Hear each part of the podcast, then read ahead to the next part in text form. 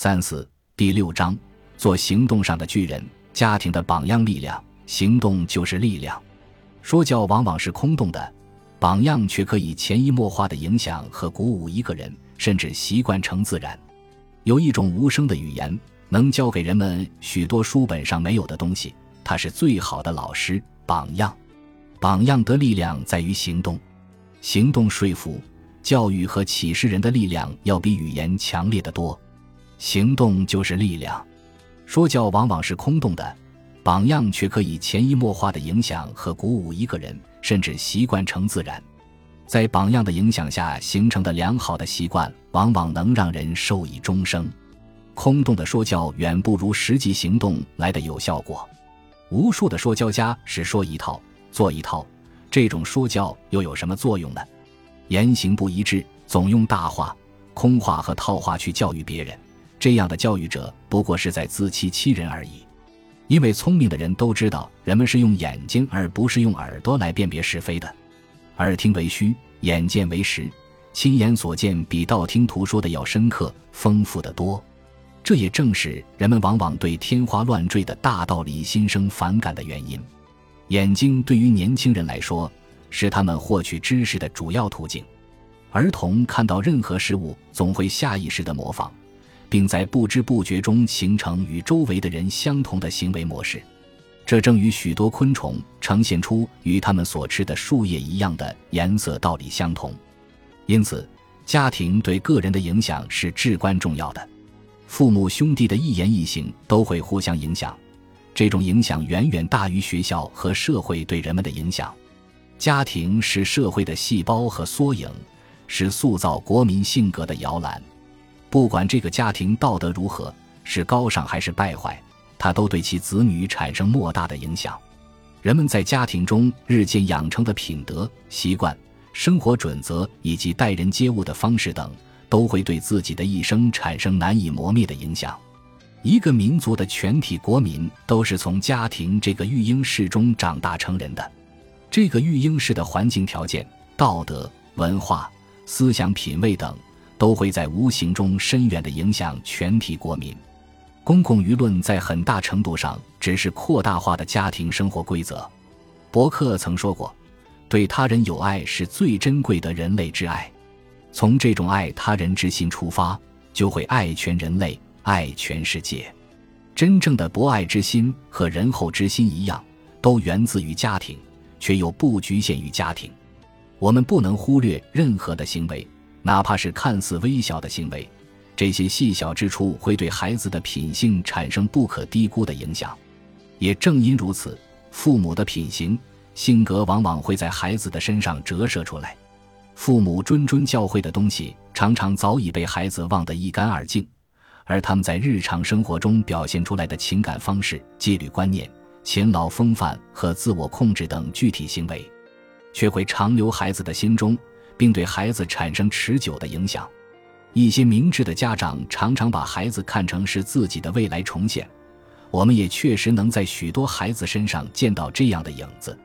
父母无声的行动，甚至有意无意的一瞥，都可能在孩子心中产生难以磨灭的痕迹。我们无法弄清父母平时的良好行为意志，或消除了小孩多少的邪恶心理。但多少孩子由于受到不良思想的影响而走上犯罪道路啊？难道这与父母的不良影响无关吗？正是那些父母不经意的细小的行为，对孩子的品性、道德产生了巨大的影响。维斯特曾说过：“母亲甜蜜的吻时，我成了一名画家。”许多人的成功与幸福，往往就与父母的这些看似细小琐碎的事情有机联系着。父母对小孩好的影响，往往能对他的成长起巨大的促进作用。福维尔·伯克斯顿在成名后给母亲的信中写道：“我总是由衷地感觉到，为别人尽心尽力去工作、去努力，这是一条不可一议的原则。这一原则是我的母亲您以自己的行动教给我的。此外，一个名叫亚伯拉罕·普拉斯特的猪场看守人也常常被百克斯顿提及。”因为这个人给了他无形的熏陶，普拉斯特是个大字不识的粗人，伯克斯顿经常跟他在一起骑马游玩，两人私交甚深。这位不会读写的普拉斯特天赋极高，而且极具正义感。伯克斯顿这样评价他：他为人非常正直，特别讲原则。他从不做，甚至不提及任何一件我母亲认为不善或不对的事情。他总是把一切正义、美好和纯洁的东西灌输给我。他本人也充满这种思想。他很有荣誉感，对自己的言行一丝不苟。他乐善好施，尽管自己也囊中羞涩。这种人现实中不多见，只能在古罗马哲学家塞涅卡和罗马大作家西塞罗的著作中才能找到。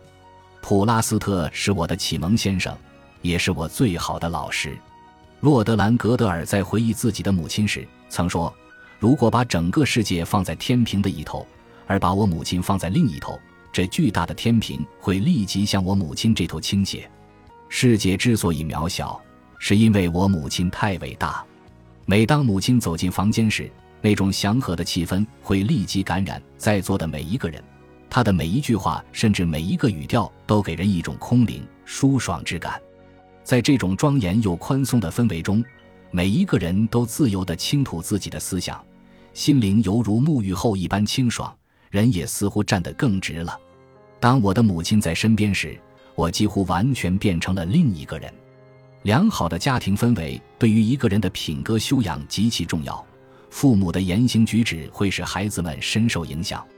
也许父母教育子女的全部内容可以归纳为一句话：改善和提高自己。我们的每一个行动或每一句话都会产生相应的后果，这些后果很可能是极其深远的。父母或周围人的一言一行也同样会产生其相应的后果。这些后果究竟会怎样？这个问题常为人们所忽略。事实上，这是一个非常严肃而重要的问题。每一个人都在社会生活这幅巨画上描上自己或浓或淡的一笔，在某种程度上不自觉地影响周围的人，同时也受其他人的影响。良言善行必定会长留人间，可能我们不能立刻看到它所产生的直接结果，但其影响仍存乎天地人海间。同样，一切丑恶的行为和淫秽的词语也会长期存留，并产生其相应的影响。无论是伟大之人还是卑贱之人，他们的言行举止都会产生相同的影响。好坏之间没有调和、折中的余地，不正即歪，不好即坏。人的肉体终究会消亡，但崇高的精神却可以不朽。理查德·科布登逝世时，迪什内里先生在众议院宣称：“他虽然离我们远去，但仍是众议院的一员。他那与时俱进、一心为公。”敢作敢为的精神永存于我们众议院。自主箴言：从这种爱他人之心出发，就会爱全人类，爱全世界。真正的博爱之心和仁厚之心一样，都源自于家庭，却又不局限于家庭。本集播放完毕，感谢您的收听，喜欢请订阅加关注，主页有更多精彩内容。